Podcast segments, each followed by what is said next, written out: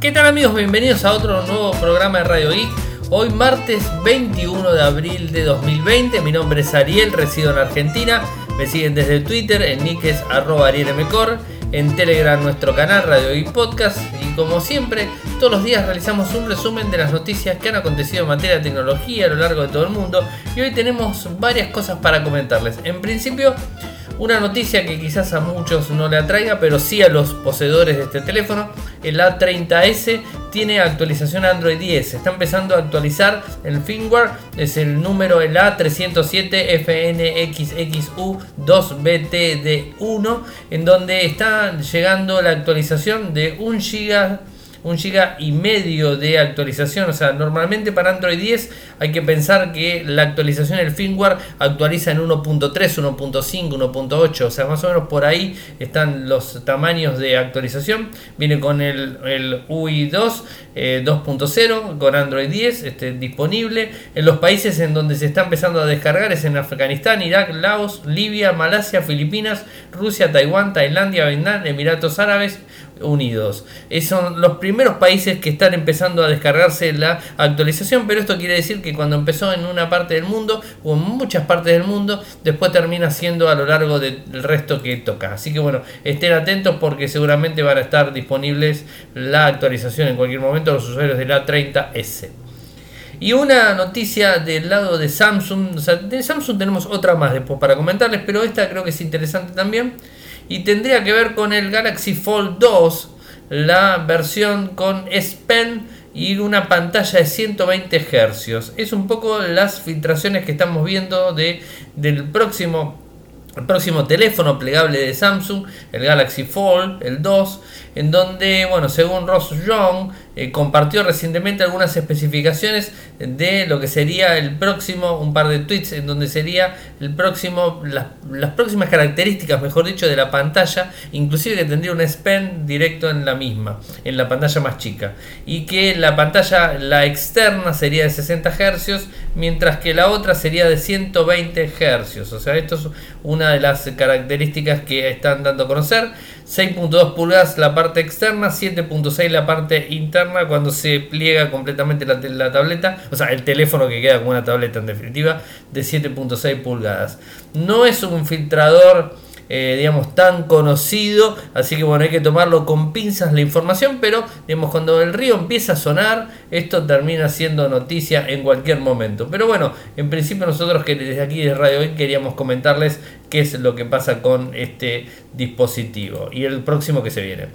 Y lo que sí es oficial, y esto me, me llamó muchísimo la atención, en donde lo publicó inclusive la gente de Samsung Mobile Estados Unidos. O sea, esta es información oficial oficial. Nosotros resumimos un poco, pero digamos la información viene de la fuente oficial de Samsung. Es que están trabajando en un sensor de 600 megapíxeles. Si escucharon bien, 600 megapíxeles. El más grande que hoy conocemos es de 108. Lo tiene Samsung, lo tiene también Xiaomi y lo tienen otros, otros dispositivos disponibles en el mundo. El primero que lo implementó fue Xiaomi el de 64, que fue el más grande en su momento, también lo implementó Xiaomi. En este caso el de 108 lo tiene Xiaomi. Pero ahora están trabajando en 600 megapíxeles. La verdad, esto fue digamos, un, golpe bastante fuerte porque inclusive se habla de que tendría más capacidad de ver, digamos, este, de tomar una foto y tener muchísima más, eh, más resolución de la que el ojo humano podría captar. O sea, estaríamos superando al ojo humano en resolución, en, nitidez, en, en, digamos, en todo directamente. Esto es un poco lo que se dice. Eh, la editorial coreana Joint Park, digamos, lo publicó, es el jefe de eh, la compañía, lo publicó Joint Park, es el jefe de negocios de sensores de Samsung, reveló que el objetivo es llegar a un sensor de 600 megapíxeles, que brinda más detalle que el ojo humano, como el ojo humano puede ver. Eh, Joint Park eh, jefe de comercio de sensores, eh, dice que nuestros ojos coinciden con una resolución alrededor de 500 megapíxeles. El objetivo de su equipo es desarrollar sensores que puedan superar ese, ese número eh, que se utilizará en muchas aplicaciones fuera del mundo de los teléfonos inteligentes.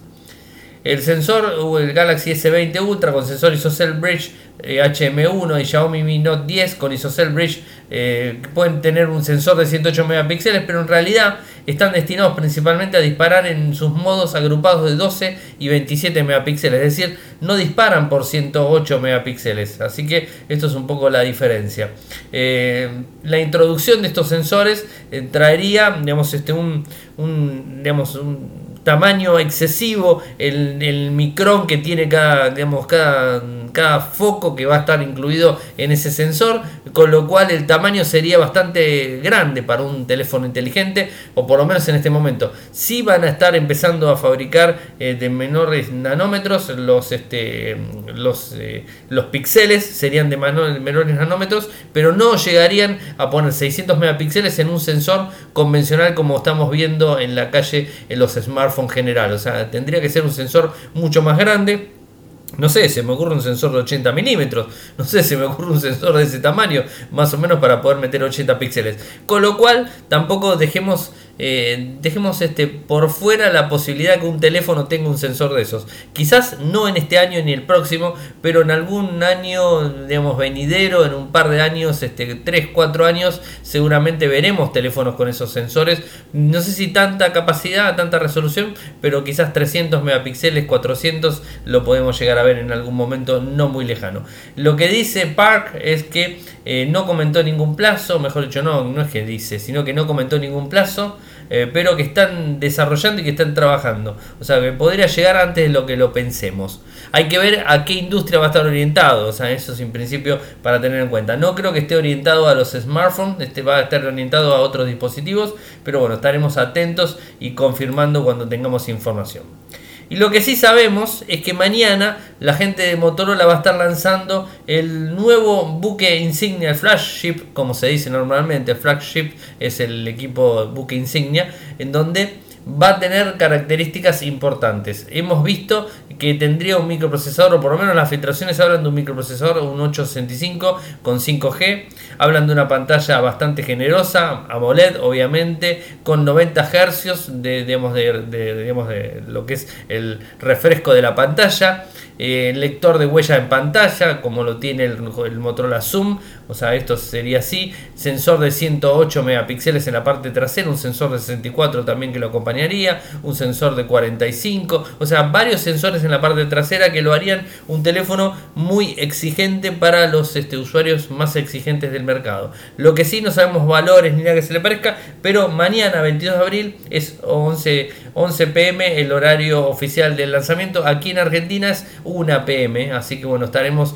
eh, realizando el seguimiento. Eh, igualmente, si se fijan, en Infocertec publiqué, les voy a poner los enlaces acá también, eh, publiqué lo que sería el, acceso directo a la videoconferencia que se va a estar realizando. Pues va a ser una presentación video, mediante videoconferencia, así que vamos a poder seguirla de todas partes del mundo. Nosotros aquí de Argentina lo voy a estar siguiendo para ver de qué se trata, porque es un hito bastante grande. Desde que Motorola supere su microprocesador, un 710 que lo supere ahora con un 865, la verdad que no lo vamos a poder creer después de tantos años de que no ponen microprocesores de la línea 800, ahora sacar un micro 865 en un teléfono, teléfono gama alta. Lo que no sabemos y que en algunos rumores estuve viendo ahí por la web que andaban dando vueltas por ahí, en valores que dicen que sería excesivamente caro quizás llegaría a los mil dólares. No sabemos bien el valor, no sabemos bien de qué, de qué se trata, o sea, tenemos todas suposiciones hasta el momento. Pero bueno, Motorola dice que va a ser el teléfono más potente de la compañía, así que estamos esperando seguramente un 865 para, digamos, para, como para quien dice arrancar en la carrera de teléfono de gama alta a nivel este, internacional en el 2020. Y la noticia, creo que el día, creo que la noticia del día, no hay otra que no sea esta, es que el Fortnite está disponible al fin en Google Play. En Google Play Store, sí, sí, sí, están escuchando bien. En Google Play Store pueden ir a buscar Fortnite y lo van a encontrar. De hecho, está publicado en Infocertec con el enlace, van a hacer clic y lo van a encontrar. Este, parece que Epic Games uh, tuvo un arreglo ahí con, Google, terminaron pagándole, o sea, terminan eh, pagándole las, este, las regalías necesarias para poder ponerlo, después de dos años de haber estado fuera en tiendas de Samsung, en tiendas de Huawei, en otras tiendas, en APKs, dando vueltas por todo el mundo, en la página web oficial de Fortnite, de Epic Games, donde se podía descargar el, APK directamente, bueno, al final decidieron este, ponerlo. Es decir, ahora no vas a tener que instalar ningún programa para que te, digamos, este, viole lo que sería el Protect, de, de, de, Google Play, que es el Google Protect, no me acuerdo cómo se llama, Google Protect creo que se llama. O sea, lo dije varias veces, no es repetición digamos, eh, a propósito, simplemente que no, no recuerdo el nombre exacto. Bueno, la protección de Google para las aplicaciones que te, cuando vos instalas una aplicación fuera de lo que sería el, digamos, Google Play Store, a veces salta como si fuera un malware la aplicación. Saltaba muchas veces el Fortnite, entonces tenías que instalar alguna que otra aplicación para que te lo, digamos, que viole eso y después funcione de la manera correcta. Es decir, había que hacer algo más de instalar el APK de Fortnite. Entonces, bueno, lo bueno de ahora es que lo tenés disponible. Lo malo es que está disponible en un número de teléfonos bastante reducidos. O sea, maneja bien la potencia. Yo, por ejemplo, me puse de todos los teléfonos que tuve desde hace un año atrás en adelante, los únicos que me lo tenía disponible para instalar, que no los tengo más para probarlo, así que no lo, no en definitiva no lo puedo probar en ningún teléfono. Hoy por hoy, en ningún teléfono de los que tengo lo puedo probar, porque funciona. En el Motorola One Zoom, funciona. En el Motorola One Macro, que no lo tengo más, funciona. En de esos dos solos, después ninguno más. Después este me funciona. En el, el el Samsung, el, el. Ay, no me sale. El, uh, estoy medio duro y con los nombres y todo. El Samsung, el Note 10, funciona. Funciona con el, con el G, el G8, el que tuve hace poquitito, el S8 ThinQ. Y después no me funciona más ningún teléfono. Esos eran los únicos teléfonos que... Ah, no. Y una cosa rarísima, rarísima, me ponía que funcionaba en un Motorola, que en un Motorola en el, el, el, línea, la L6 el E6 Plus creo que era el, que me funcionaba y me lo marcaba como que me lo dejaba instalar. Rarísimo realmente que en ese teléfono sí funcione porque es de gama baja. Pero bueno, seguramente por el microprocesador, este, no sé qué historia, ahí se nota que debe ser compatible. Obviamente estuve leyendo las críticas, estuve viendo las críticas, son están muy buenos cuando el, juego es nuevo, lo publicamos ni bien salió casi, o sea, en Infocertec. Y ni bien salió empezaron los comentarios, los comentarios positivos y negativos. Y automáticamente los negativos eran que no corrían en los teléfonos, no corrían en sus teléfonos, no corrían en sus teléfonos. Y el otro negativo era que no permitía en teléfonos de gama, digamos, media, que sí lo soportaba, era bajarle la resolución en 60 frames por segundo. Esto la verdad que genera una complicación, no permitía bajarle la resolución para que corra más fluido el juego y algunos de lo que decían los, los retro comentarios eran diciéndoles que bueno, que cambien el teléfono. Eh, hoy por hoy compré un teléfono que corra más de 60 frames por segundo, estamos hablando de un teléfono de gama alta, estamos hablando de casi mil dólares, estamos hablando de mucho dinero y para tenerlo en la mano solamente para jugar me parece absurdo. Pero bueno, o sea, este es, eh, si el que quiere jugar quiere llevar su experiencia de la PC al teléfono, no le queda otra que realmente tener un teléfono que esté acorde a las prestaciones. El Xiaomi Mi A3 no lo corre, no lo corre ninguno de los Moto G8, los Plus que tengo. Ni siquiera toda la línea Moto G8 no lo corre porque la, digamos, en la lista están todos mis Moto G8 que tuve en su momento, o sea, desde el primero al último. Ninguno lo corre el Motorola One el Action no lo corre, el Motorola One eh, Vision no lo corre, el Motorola One Hyper no lo corre, que eso me pareció raro, pero sí lo corre el Motorola One Zoom. O sea, esto es algo, algo extraño porque entre el Motorola One Zoom y el Motorola Hyper no hay diferencia en potencia de microprocesador. Lo único que hay diferencia en pantalla y en las cámaras, pero no hay diferencia en potencia. Bueno, pero bueno, este, la buena noticia, como les digo, es que está el Fortnite disponible para que lo quiera instalar de un solo clic en, digamos, este, en Google Play Store. Así que bueno, interesante para todos. Así que bueno, esto ténganlo en cuenta porque creo que es una muy buena opción. Después una mala noticia para el que estaba esperando la versión Plus del iPhone SE.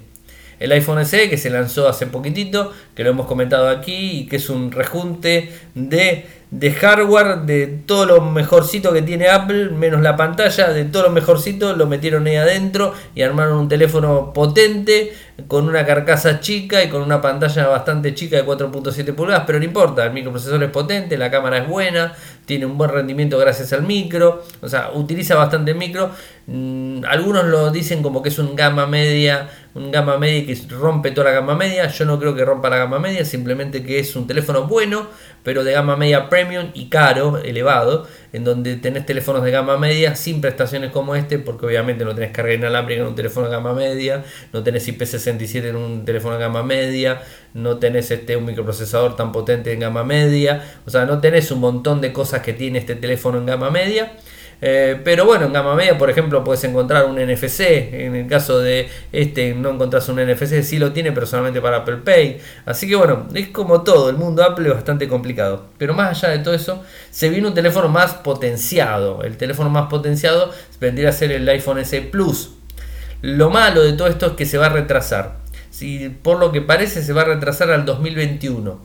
Es decir, se estaba pensando lanzar en este año en unos meses después del lanzamiento del SE normal, el SE 2020, y bueno, parece ser que no va a salir el SE Plus, el 20 va a ser 2021, o sea, va a ser el año próximo, seguramente lo van a estar lanzando el año que viene, más o menos es el mismo teléfono que este, con un, un diseño muy similar al iPhone 8, al iPhone 8 Plus, Touch ID, los mismos grandes biseles que trae el iPhone 8 y el iPhone SE también este, disponible. Una pantalla un poquitito más grande, o 5.5 o 6.1, no sabemos bien cuál va a ser la pantalla del equipo, pero digamos en esos órdenes se maneja de 5.5 a 6.1, es la pantalla que podría llegar a tener el iPhone SE Plus, pero no tenemos este, la certeza completamente. Y eh, si se lanza este año, se va a estar con el microprocesador el, que sería el A12 y si se lanza el año que viene seguramente con el A13 así que bueno estaremos atentos este no disculpen el A13 es el de ahora y bueno veremos si se lanza con el, A, el, nuevo el A14 seguramente va a ser el próximo.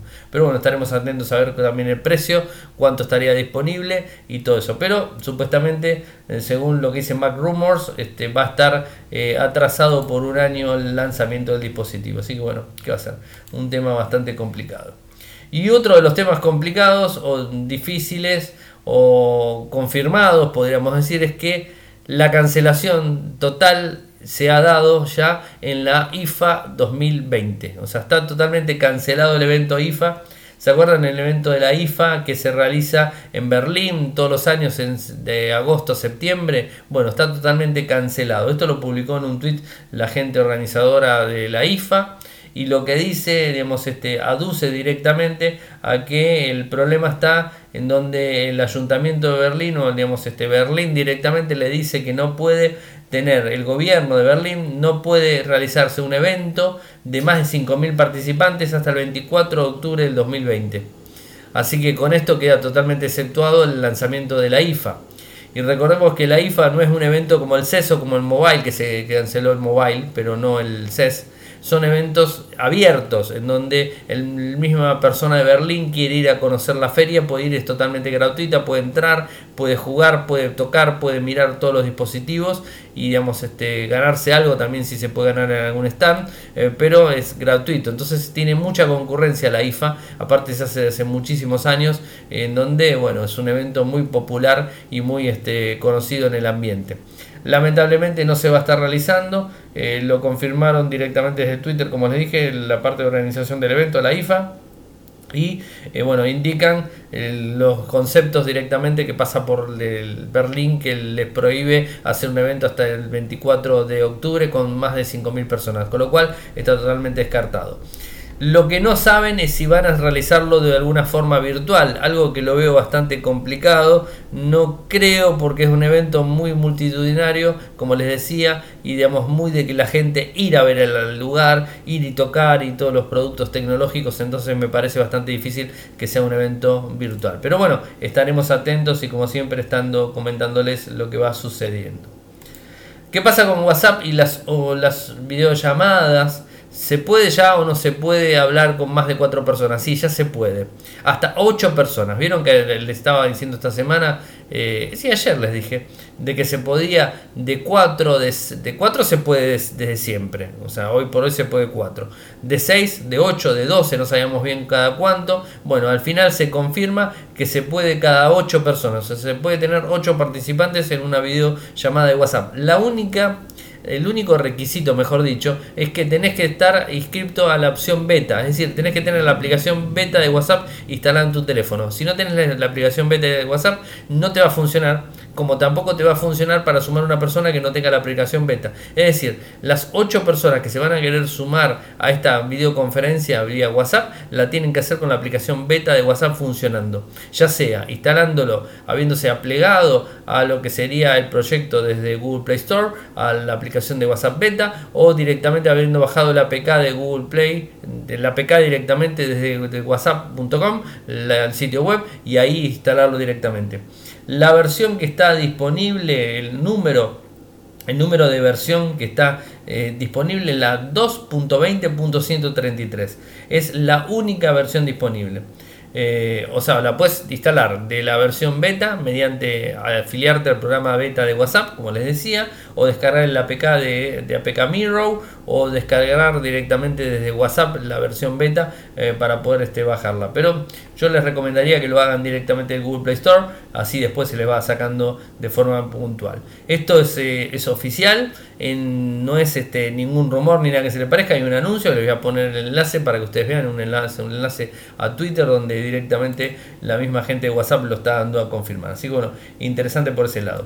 Y otra cosa que, está bueno de WhatsApp que están incorporando son nuevos stickers oficiales en donde bueno, están, eh, organizados y con, colaboración de la OMS en donde son, como se imaginarán, son stickers relacionados a la pandemia, lo que estamos viviendo, esto del famoso bicho que anda dando vuelta por ahí en todo el mundo. Bueno, eh, son stickers que están traducidos a todos los idiomas, este, todos los idiomas eh, del mundo, la gran mayoría de idiomas del mundo, español está, inglés está, obviamente, son los dos más fuertes. Eh, los stickers eh, se llaman, esperen que me veo el nombre, Juntos en Casa, o sea, esto sería el nombre de los stickers y están, como les dije, traducidos, no tienen que hacer absolutamente nada, en donde los mismos aparecen una vez que actualizan WhatsApp, les va a estar apareciendo. O sea, hoy por hoy actualizaron WhatsApp, en los stickers le va a aparecer en casa, eh, juntos, este, estás bien, bueno, sé tu héroe, bueno, cosas así, ok, bueno, opciones directamente eh, para que nos quedemos en casa o que tengan que ver y hacer más ameno la comunicación, los este, mensajitos que estemos mandando desde, desde WhatsApp directamente con la OMS y eh, lo que tiene que ver con Juntos en Casa directamente. Así que bueno, eso me parece, parece interesante, es una opción más que tenía WhatsApp que quería comentarles, me, estaba olvidando ya para contarles. Y lo último que me queda es este, una nueva opción que está incorporando Netflix en la aplicación de Android. Ustedes vieron que, no sé si les pasó, que están viendo una película o una serie en Netflix en el teléfono y de repente movieron el teléfono o tocaron sin querer la pantalla, se les adelantó la serie, se les adelantó la película, eh, tocaron cualquier parte, se les apareció una imagen directamente. la verdad que es bastante molesto estar viendo una película en el teléfono si es que no estás completamente quieto, teniendo el teléfono en la mano quieto 100%. Yo creo que es bastante molesto. Entonces, ¿qué sucede? Eh, no hay sistema de bloqueo no hay sistema como para fijarlo directamente que no puedas tocar la pantalla y que se active la pantalla táctil, porque el teléfono es un teléfono táctil. Pasa exactamente lo mismo si lo estás digamos, tocando cuando lo envías a un Chromecast directamente, te pasaría lo mismo. Lo que pasa que no sucede por una cuestión muy simple. Cuando vos mandás eh, la señal a un Chromecast, o sea, directamente, ¿qué es lo que haces? Apagás la pantalla, entonces no está encendida la pantalla, no funciona y entonces no terminas adelantándote la película sin querer. Bueno, lo que hicieron ahora para la aplicación de Android directamente es un botoncito chiquitito que está en la parte izquierda inferior en donde vos puedes tocarlo y automáticamente se bloquea la pantalla. Se bloquea la pantalla para qué? Para que cuando toques la pantalla en cualquier lado te aparezca un, digamos, un botoncito chiquitito diciéndote si quieres desbloquear la misma. tocas dos veces en ese botoncito, se bloquea la pantalla y ya empieza a funcionar la pantalla directamente. Es un bloqueo de pantalla, nada más que eso. Pero bueno, es, es útil obviamente para los que ven películas y series en el teléfono y que no quieren sin querer, se quedan dormidos y sin querer tocar la pantalla, ¡pum! y se le fue la serie del minuto 5, se le fue al 25 y se spoilearon toda la serie completa. Entonces no está bueno esto, así que es una buena manera de no auto spoilearse una serie que estamos viendo o una película que estamos viendo. Bueno, no es una buena forma. Eh, ahora con este con este implementación del botoncito de bloqueo no vas a tener más problemas por ahí. Así que bueno, quería contarles porque me pareció interesante para, para tenerlo en cuenta. Bueno, hemos llegado al final del programa, como todas las noches. Los programas son más cortitos, vieron que tenemos menos noticias. Por esto de la pandemia tenemos menos noticias, así que bueno, estamos entre 15, 25 minutos, 30 minutos como mucho. Hoy estamos en 25, así que bueno, estamos bastante bien. Saben que si quieren apoyarnos lo pueden hacer desde Patreon www.patreon.com barra www.patreon.com barra es un dólar en adelante de forma mensual, la verdad que no es mucho dinero, es lo que cuesta el valor de un café en cualquier parte del mundo y nos ayudan muchísimo. Eh, saben que pueden seguirme desde Twitter, mi nick es arroba arielmcor, en Telegram nuestro canal Radio y Podcast, mi usuario en Telegram es arielmcor, por las dudas si alguien quiere hablarme, mi correo electrónico es arielmcor arroba gmail.com, nuestro sitio web infocerte.com.ar. Muchas gracias por escucharme y será hasta mañana. Chau. Toyoko ofrece cursos de programación y servicios de desarrollo de software a medida. Para más información ingresar a toyoko.io. Podés editar tu libro digital en Infocertec. Encontrá más información enviando un correo electrónico a info.infocertec.com.ar. Para auspiciar en Radio Geek Podcast, pueden enviar un correo electrónico a la cuenta info.infocertec.com.ar.